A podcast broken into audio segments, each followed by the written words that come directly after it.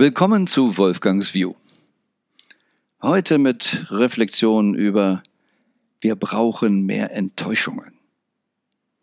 Hast du wirklich genügend Enttäuschungen in deinem Leben? Nur wie kann man sich das denn wünschen? Das ist doch eigentlich das Schlimmste, Enttäuschung. Es tut uns doch am meisten weh, wenn wir uns enttäuscht fühlen. Und tatsächlich ist es so, den größten Schmerz erleben wir das meiste Unglücksgefühl, wenn wir enttäuschte Erwartungshaltungen haben. Und das, weil wir vorher in Fantasien gegangen sind. Denn eine Erwartungshaltung, also eine Erwartung, da ist was in der Zukunft, ich erwarte, dass es so und so ist, und dann läuft das Leben doch tatsächlich nicht nach meinem Programm. Aber es ist eigentlich nicht so sehr das Programm, sondern weil ich ja meist mit der Erwartungshaltung bestimmte Emotionen verbunden habe. Ah, so wird's besonders schön. Ah, das habe ich so geplant und das. Ob es das schöne Kleid ist oder der Ausflug, den ich machen will und dann regnet es, ich kann das Kleid nicht anziehen oder ich kann die Cabrio fahren. Ach, was immer ich mir gewünscht habe an Karriere oder was auch immer ist, du weißt es am besten und kannst darauf achten. Wenn du dich blöd fühlst, wenn sich's blöd anfühlt, dann ist es meist eine täuschte Erwartungshaltung. Ja, und jetzt komme ich daher und sage, mehr davon. Wie wollen wir das denn in Einklang kriegen? Wenn du solche Erwartungen hast, dann fängst du an zu fantasieren, wie die Zukunft sein sollte. Und wenn sie dann anders läuft, bist du frustriert. Aber wenn du dann nur auf deinen Frust, auf deinen Schmerz achtest, hast du nichts gelernt. Denn es liegt nicht daran, dass etwas anders kommt, sondern es liegt daran, dass du vorher in einer Illusion warst, eine Fantasie, die ausgemalt hast, wie die Welt, das Leben, die Leute, die Menschen dein Liebster sein sollten. Und so sind sie es nicht. Es bist du, der nicht mit der Realität leben wollte, wie sie wirklich ist.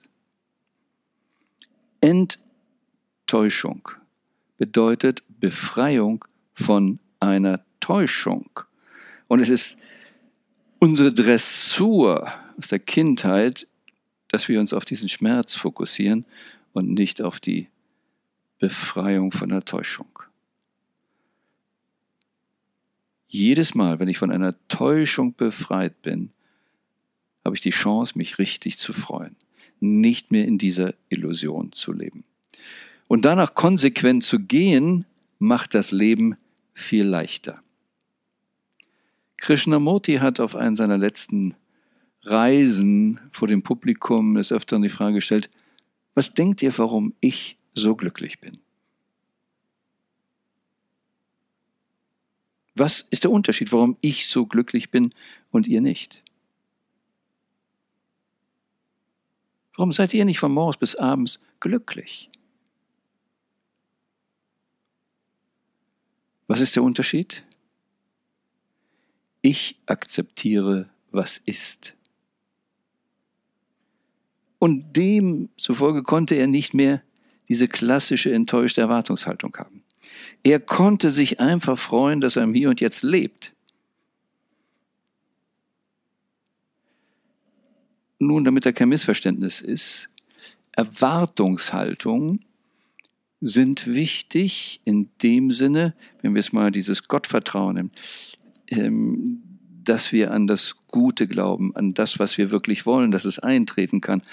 Aber diese klassische enttäuschte Erwartungshaltung hat nichts mit dem Ziel, nichts mit dem Sein zu tun, sondern wie etwas ablaufen soll. Wie dein Plan ist. Und wer plant, plant zweimal. Und wenn wir das kapiert haben, dann können wir doch nicht enttäuscht sein, wenn der erste Plan nicht funktioniert. Bis dahin, einer meiner Lieblingswitze ist, willst du Gott zum Lachen bringen, erzähl ihm von deinen Plänen. Ich habe des Öfteren auch schon Karl Popper zitiert, den großen Philosophen, der sagte, wir haben ein völlig falsches Wissenschaftsmodell. Der Professor muss die These stellen und dann den Rest des Lebens verteidigen. So ein Quatsch, alle Anstrengungen auf die Illusion. Mit Freude müssen wir eine Kultur haben, dass wir Thesen aufstellen und sie dann versuchen zu widerlegen, aber nicht um einen niederzumachen, sondern um näher an die Wahrheit zu kommen. Nun, ich will jetzt gar nicht groß in die Philosophie. Let's come back to you. Warum ist es so wichtig? Das eine ist das Gefühl des Glücklichseins, aber das andere ist auch so diese vergebliche Liebesmühe, die wir haben, wenn wir eigentlich etwas erreichen wollen und kommen nicht weiter, weil wir versuchen, mit Illusionen, mit Täuschungen etwas zu erreichen. Das ist wie einer Fata Morgana hinterherzulaufen. Und ihr wisst, die Fata Morgana werdet ihr nie erreichen. Und da könnt ihr laufen, laufen und laufen.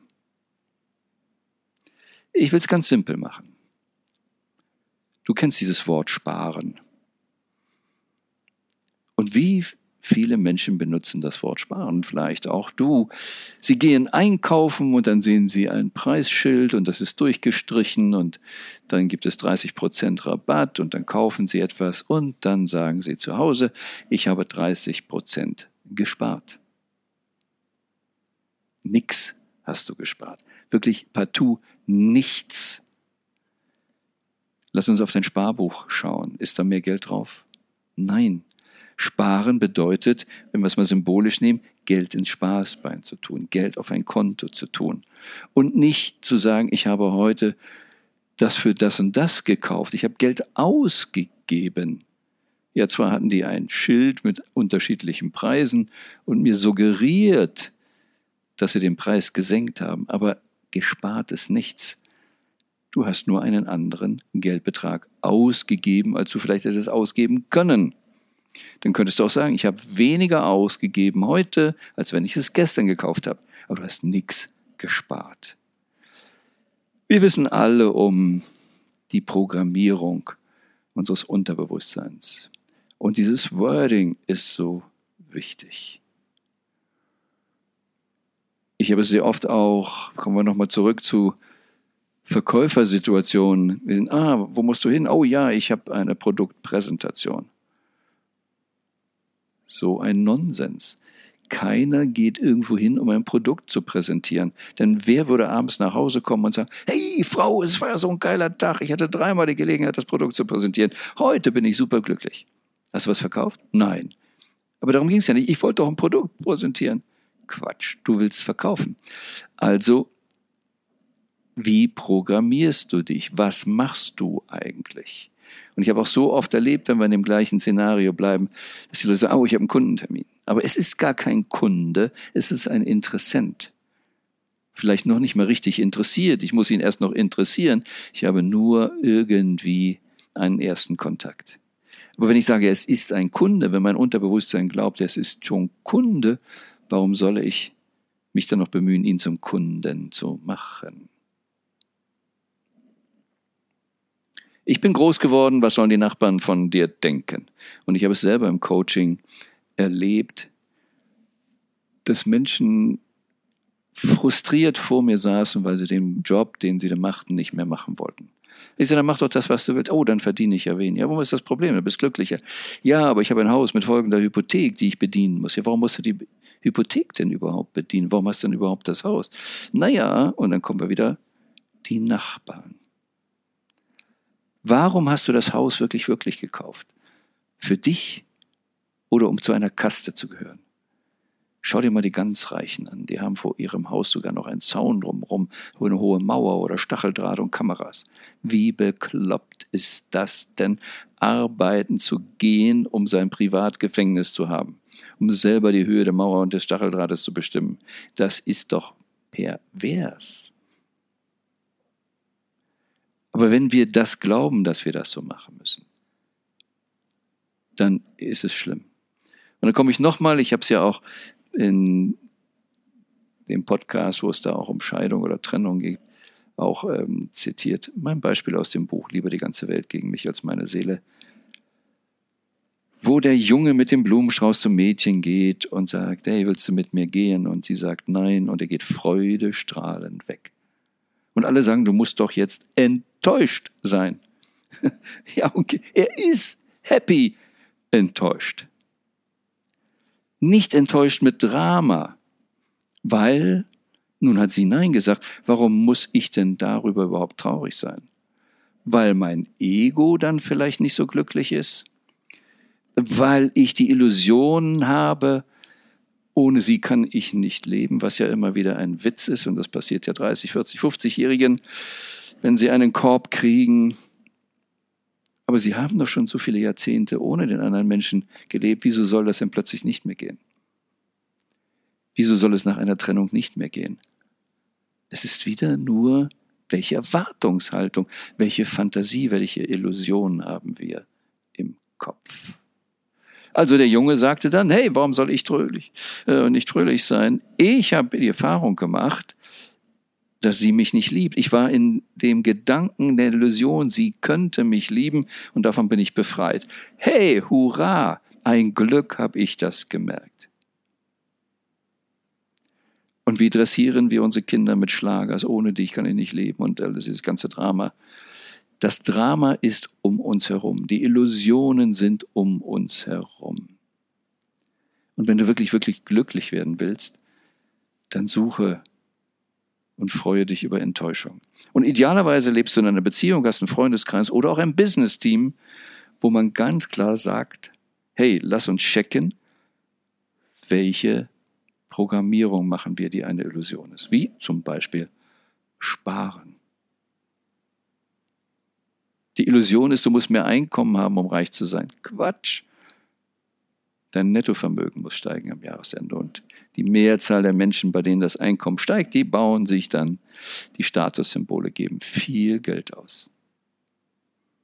Für Statussymbol. Für Ego, für Fassade. Und das habe ich gemacht mit meinem Bürohaus an der Alster. Also reich werden, reich bleiben, hängt ganz entscheidend davon ab, ob dein Nettovermögen logischerweise steigt und wie sprichst du mit dir selber, welche Programmierung hast du. Und deshalb, wenn du glücklicher sein willst in der Zukunft, wenn du wohlhabender sein willst in der Zukunft, freue dich über Enttäuschungen und habe Menschen, mit denen du darüber sprechen kannst, in welcher Illusion sind wir heute. Warren Buffett versteht sehr viel als reichster, bester Investor aller Zeiten, wie unser Gehirn funktioniert. Und er sagt so, wenn ich nicht im Jahr einmal meine beste Idee verworfen habe, dann bekomme ich Angst, ob ich nicht doch in Illusion lebe. Und das ist das, was ihn reich gemacht hat. Dass er nicht Illusionen, oh, das wird schon gehen oder das ist so super oder das, sondern ganz nüchtern die Wahrscheinlichkeiten eben immer abgeglichen hat. Also, geh aus der Illusion raus, freu dich über Enttäuschen und du kannst ganz glücklich leben, weil du annehmen kannst, was ist. Und wenn du wirklich reich, wirtschaftlich reich sein willst, dann hilft dir das, nicht in Illusionen zu leben. So, be happy! Habe ein wunderschönes Life, ein wunderschönes Leben außerhalb von Illusionen.